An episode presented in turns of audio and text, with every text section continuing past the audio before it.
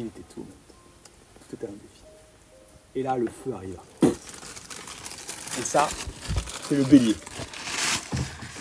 Pff, ok, waouh, waouh, on est là, waouh, vas-y, on va faire des trucs, waouh, trop bien. Ouais, bélier. Ok. La naissance de Lego. J'existe, waouh, trop cool.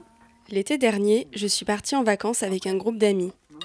On s'est baigné, on a écouté de la musique, on s'est raconté plein de conneries. Comme mon, mes possessions matérielles, qu'est-ce que voilà, qu'est-ce que j'ai autour de moi, comment je vais pouvoir euh, m'habiller, euh, où est-ce que je vais me, qu'est-ce que comment je voilà, qu'est-ce que j'ai besoin de chaussures, est-ce que j'ai besoin d'un chapeau pour le soleil, qu'est-ce que je fais? Ça c'est le taureau. Ah, et aussi, on s'est passionné pour l'astrologie. Genre je suis- que je suis- pragmatique, quoi. Voilà. Genre, euh, ouais, effectivement. Maintenant que j'existe et que je. À ce moment-là, je ne savais pas encore qu'on bénéficiait d'une période de liberté encadrée par deux longs confinements. Je ne me doutais pas du tout que l'automne serait aussi euh, rude. Le premier confinement m'avait euh, quand même marqué. J'étais dans un état d'esprit bien particulier. D'enregistrer? Il s'agissait de profiter par tous les moyens de la présence des autres.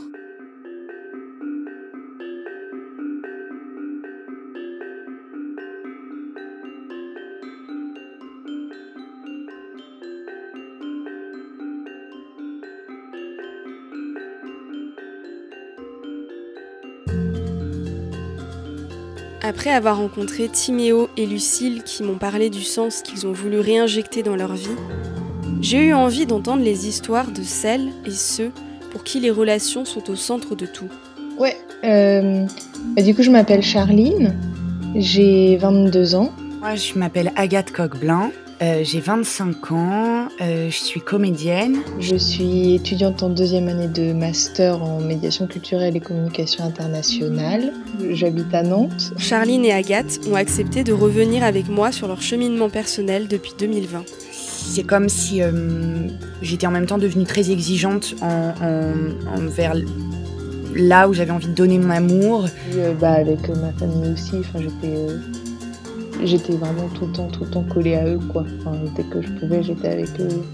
Elles m'ont raconté comment la crise les avait poussées à intensifier les liens avec leurs proches, soit par un rapprochement familial, soit par une grande ambition amicale.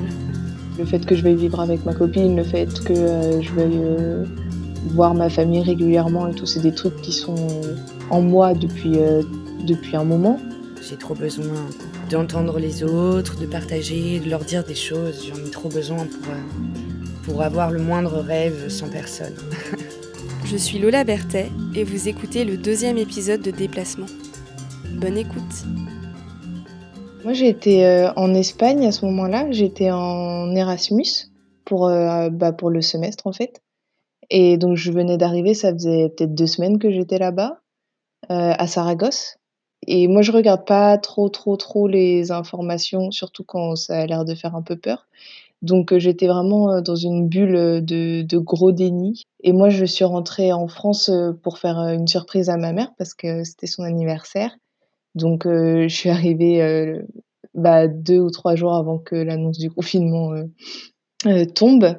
Et donc, je suis arrivée avec juste un sac à dos, trois culottes et, et voilà, parce que j'avais prévu de rentrer à Saragosse. Et en fait, je suis jamais repartie. Je suis partie me confiner avec euh, mon copain chez mes parents dans les Vosges. Euh, c'est la maison dans laquelle j'ai grandi. Une, j'avais la chance d'avoir accès à cet endroit, dans la nature, euh, euh, dans une petite ville. Donc, on avait la chance d'avoir une grande maison avec un grand jardin dans la forêt. euh. ça a été compliqué. Euh, la vie euh, les uns sur les autres le soir dans la maison, ça, ça a été compliqué. Heureusement que j'étais avec mon copain. Ça a été formidable pour nous deux. Euh, de passer tout ce temps ensemble. euh, on se marchait pas dessus, on était d'accord sur ce qu'on avait envie de faire. Parfois, on passait des journées euh, sans. On, avait la chance d'être dans ce grand espace, donc on pouvait passer des journées où on se voyait quasi pas de la journée. Et donc, avec lui, c'était très chouette. Euh, avec ma famille, ça ne nous a pas aidés, non. Alors du coup, j'étais confinée avec ma mère. Il y avait ma sœur aussi qui était venue pour faire la surprise à ma mère avec sa fille qui à ce moment-là avait trois mois et bah du coup son mec, euh, son chien et son chat. Euh, donc on était beaucoup. Il faut savoir que ma sœur et moi on est très proches et très fusionnels et que en fait euh, sur une journée de 24 heures on parle pendant je pense euh, 22 heures. J'ai fait des apéros Zoom pendant le premier confinement et j'ai dû en faire, je crois, un ou deux. Et en fait, j'ai trouvé ça insupportable pour la communication. Quand un parle et que tu as envie de rebondir sur ce qu'il dit, tu peux pas parler en même temps que la personne. Il y a quelqu'un d'autre qui aura pris la parole avant toi et tu dois bien veiller à ce que les paroles ne se superposent pas parce que sinon on comprend rien. Mon envie de leur de, communiquer avec eux était entièrement brimée par ce système. Donc j'ai dû en faire oui deux au début du confinement et euh, et je l'ai plus jamais refait. Donc j'ai passé beaucoup beaucoup de temps avec euh, ma mère, avec euh, ma sœur et avec ma nièce aussi du coup. On avait un peu un genre de rituel qui faisait que enfin j'avais décrété que jusqu'à la fin du confinement je changerais ses couches euh, bon, au bout d'un moment, j'ai arrêté parce que ça devenait long, mais, euh, mais donc je changeais ses couches, je lui faisais sa toilette, je lui donnais à manger, euh, je lui faisais des câlins, j'essayais de l'endormir quand, quand ses parents étaient crevés parce qu'elle dormait pas. Enfin, je passais vraiment beaucoup, beaucoup de temps avec elle, avec les animaux aussi. J'étais vraiment dans ce cocon familial. Moi, j'ai des, très bons souvenirs du, confinement. J'aime beaucoup les autres en général. Enfin, je, pense que la rencontre est très importante, qu'elle a toujours quelque chose à nous apporter.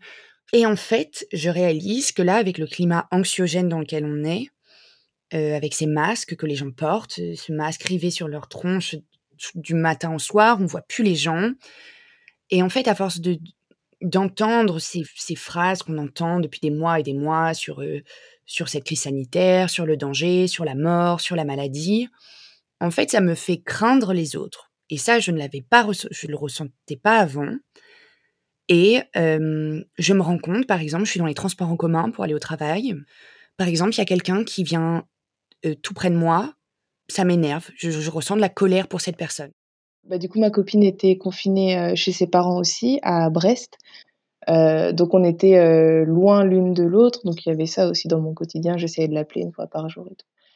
C'est le fait qu'on soit loin déjà qui a commencé à me au bout d'un moment, au bout de plusieurs semaines, ça a commencé un peu à me titiller quand même et je me suis sentie pas très, très bien d'être loin d'elle, euh, même si on avait c'était pas la première fois, enfin j'étais avant j'étais, euh, donc en Espagne, l'année d'avant, euh, j'avais passé un semestre aussi en Espagne, enfin, on était habitués mais je sais pas, il y a un truc qui s'est joué de: «Mais en fait, j'ai pas envie de ça».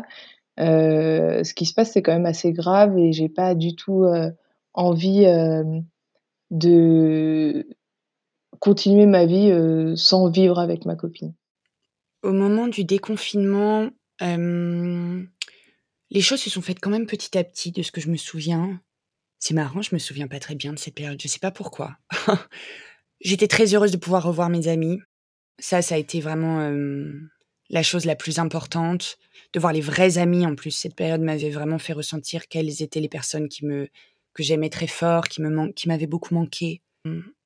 Le fait aussi de vivre avec donc ma sœur, ma nièce et tout ça m'a fait me rendre compte que que ça me faisait vraiment du bien en fait d'être avec ces personnes-là au quotidien et que ma nièce je voulais la voir grandir en fait et que potentiellement à l'avenir il y aurait des limitations de qu'on serait limité dans notre, manière de, de, se déplacer dans nos déplacements euh, et qu'en fait, euh, enfin pour moi, c'était pas envisageable de pas pouvoir voir ma nièce pendant euh, six mois, un an, deux ans.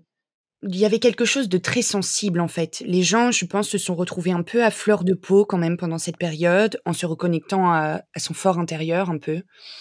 Et je trouvais les gens très honnêtes en, après ce confinement.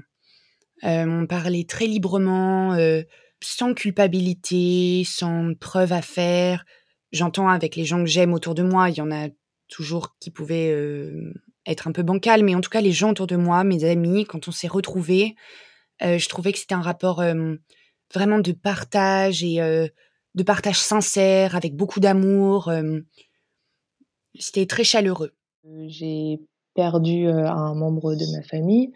il est décédé au mois de, à la fin du mois de mars c'était mon cousin et on n'était pas particulièrement proches ou quoi. Enfin, on, se voyait aux réunions familiales. La famille, c'est très important dans, bah, dans ma famille, du coup. Et, et du coup, je, ça m'a fait aussi me rendre compte qu'en fait, c'est un peu con à dire, mais bah, la vie ne tient qu'à un fil et tient à rien, en fait. En fait, à tout moment, tu peux perdre les gens que t'aimes. Et, euh, et j'avais pas du tout, du tout prévu ça. Et, donc, il y a, y a ce truc-là aussi qui a joué de je vais mmh, potentiellement demander plus de nouvelles à ma famille au sens large et essayer de les voir plus et, et essayer de, autant que faire se peut, de les voir, de pas habiter trop loin, de, de garder un lien. Parce que pour moi, c'est super important. Quoi. Il y a des gens de qui je me suis éloignée après ce confinement. Vraiment, j'imagine que chacun a, a, ce genre de rapport-là de son côté, mais en plus, j'ai l'impression que dans mon environnement, c'est favorisé des espèces de rapports qui se veulent de proximité, qui sont des rapports quand même très superficiels et de m'as-tu vu et tout ça. Et ce confinement m'a permis de me rendre compte que je ne supportais plus ces rapports-là. Et ça m'a permis de faire un, vrai tri de, fréquentation, absolument. Après le confinement, j'avais plus envie de me forcer, j'avais pas envie. Voilà, j'avais plus envie. À la fin de l'été, ma copine a emménagé chez moi. Elle a, elle a, elle a commencé par chercher un travail à Nantes. Elle en a trouvé un. Ensuite, elle a emménagé chez moi. Donc, on vit ensemble depuis ce moment-là. Je l'ai pas dit, mais du coup, à la fin de, du premier confinement, j'ai aussi euh, pris la décision d'adopter un chien parce que euh, j'en avais envie depuis très longtemps, mais je me disais toujours euh, quand je serai grande. Sauf que bah, du coup, je me suis rendu compte que peut-être un jour je serai jamais grande et on ne sait pas quoi. Donc j'ai adopté un chien et donc je suis confinée avec, avec ma copine et avec mon chien. J'ai un petit cocon en fait familial entre guillemets que je me suis créé moi-même. La vie sociale qui nous est proposée depuis quelques mois est quand même euh, bah, quasi inexistante. Enfin, et il suffit qu'on respecte la loi. euh, si quelqu'un la respecte, il voit personne. On n'a pas le droit de voir les gens, on n'a pas le droit d'être en contact les uns des autres. C'est quand même dramatique. pour moi, il n'y a pas de vie sociale en ce moment.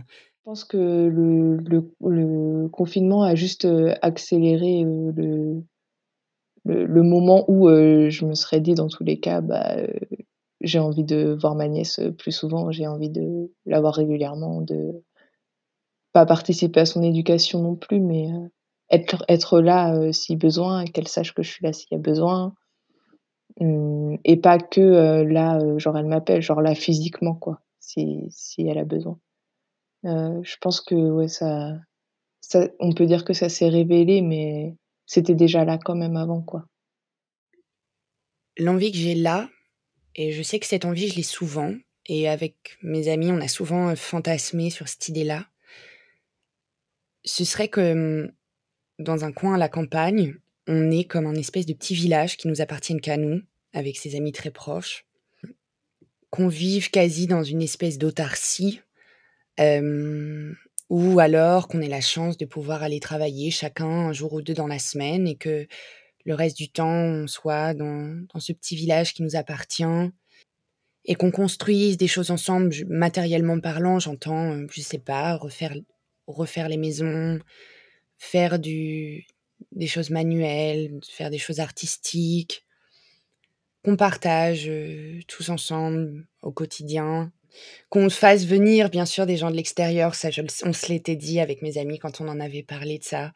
Qu'on on s'ennuierait peut-être au bout d'un moment d'être que entre nous et qu'on ferait venir des gens de l'extérieur, mais, mais qu'on vive ensemble dans un cadre hyper sain, euh, dans la nature, un grand, un grand espace euh, qu'on pourrait aménager euh, chacun en contribuant un peu à sa sauce. Et je crois que ça, c'est une de mes vies rêvées quand même. Ouais, je dirais que ma vie idéale, pour l'instant en tout cas, ce serait euh, de vivre euh, dans un appartement ou dans une maison euh, plus grande que là où je vis actuellement, même si c'est super, mais avec un jardin pour que mon chien puisse sortir et jouer plus facilement que là, parce qu'en fait, je sais pas si on sera reconfiné ou pas, mais mais si c'est le cas, euh, j'aimerais bien qu'ils puissent, euh, un peu, euh, se dépenser quand même, parce que c'est pas toujours, évident, là, maintenant, quoi, par exemple. On espérait qu'il y ait un reconfinement total pour aller se, confiner à la campagne. On a vraiment eu ce, ce, grand espoir qui est terrible parce que, et on s'en voulait de le ressentir parce qu'on se disait, si ça se produit, c'est que la situation sanitaire va très mal, qu'il y a des gens qui meurent, que que le personnel hospitalier est totalement noyé. mais égoïstement, on rêvait de ça et de, de vivre ensemble, de cuisiner ensemble, de parfois passer des journées où on restait chacun dans un coin de la maison, puis se retrouver le soir, boire un coup, jouer aux cartes. On, on en a tellement rêvé. Donc je dirais une maison ou un, ou un appartement avec un jardin, des enfants, euh, ma copine, cette vie-là, euh, dans la même ville ou dans la même région que euh, ma grande sœur, ma mère et mes amis. ça fait beaucoup de, de critères, mais je dirais que c'est ça. Au moment du premier confinement, je me souviens que j'avais envie de sentir l'odeur des gens. C'était quelque chose qui me manquait. J'avais envie de sentir l'odeur des gens. Je sais que maintenant, l'envie que j'ai, c'est d'être dans un bar et que les gens se bousculent au bar, de faire la, de faire la queue pour prendre son verre au bar. J'ai envie qu'on, de, me sentir un peu bousculée à ce moment-là et que, euh, que la personne te mette une main sur l'épaule et te parle très près de ton visage en disant excuse-moi. Euh, euh, ça, ça, j'en ça me manque énormément. Cette proximité euh, bienveillante, bon, qu'il n'est pas toujours hein, pareil. Dans les bars, il y a des situations qui peuvent être plus désagréables ou un peu violentes ou pas bienveillantes du tout, mais je, je vois ça de manière optimiste, de ces jolis moments qui peuvent être vécus dans ces endroits-là et, et j'en ai tellement envie.